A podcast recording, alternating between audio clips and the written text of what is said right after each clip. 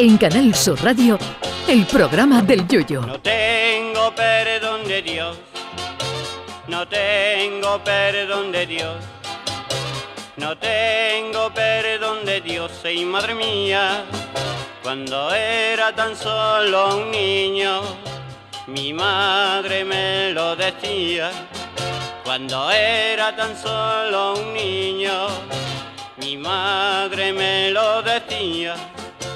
No tengo perdón de Dios, no tengo perdón de Dios, no tengo perdón de Dios.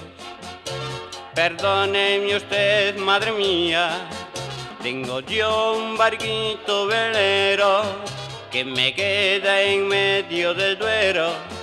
Tengo yo un barquito velero que me deja en medio del duero.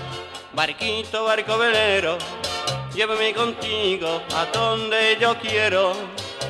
Barquito, barco velero, Llévame contigo a la orilla del Duero. Cuando se trata en algún concurso de dar el premio a lo más feo del mundo de cualquier modalidad, uno tiene siempre la sensación de que se lo dan a alguien porque no se ha buscado lo suficiente, porque seguro que hay algo más feo que eso.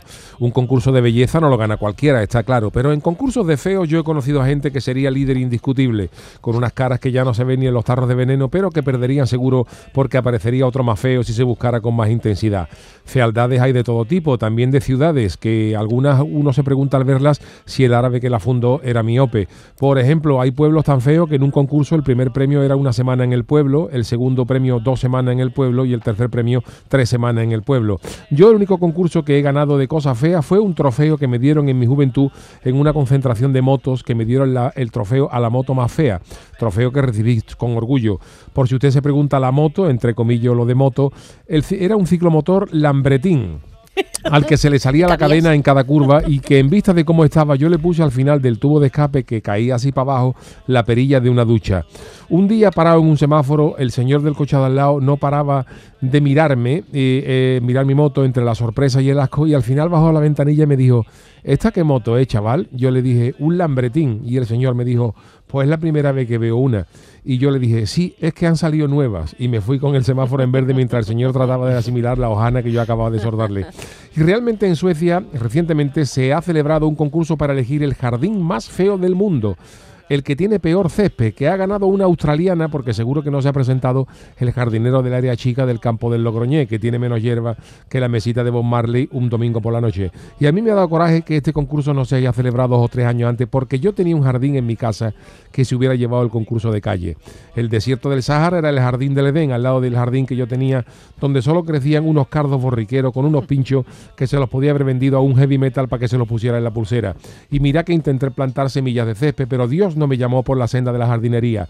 Aquello tenía tan pocos árboles que mi perro estuvo a punto de aprender a mear en el retrete. Así que años después me decidí por poner césped artificial y se acabó el problema. y los bichos, claro, porque el jardín de la australiana que ha ganado el concurso a jardín más feo tiene que tener allí, tratándose de Australia, lagartos con el cow acabado y arañas que se toman contigo una cerveza cuando te encuentras solo. Yo no quiero una casa con jardín en Australia ni loco, teniendo en cuenta, miren lo que les digo, que allí hay arañas que cazan ratones. Con eso ya se los digo todo. Lo que sí tengo claro es que en un concurso de programas de radio feo, el nuestro no ganaba. Hombre, por favor. Ay, mi velero, velero mío. Canal Sur Radio. Llévame contigo a la orilla del río. El programa del Yoyo.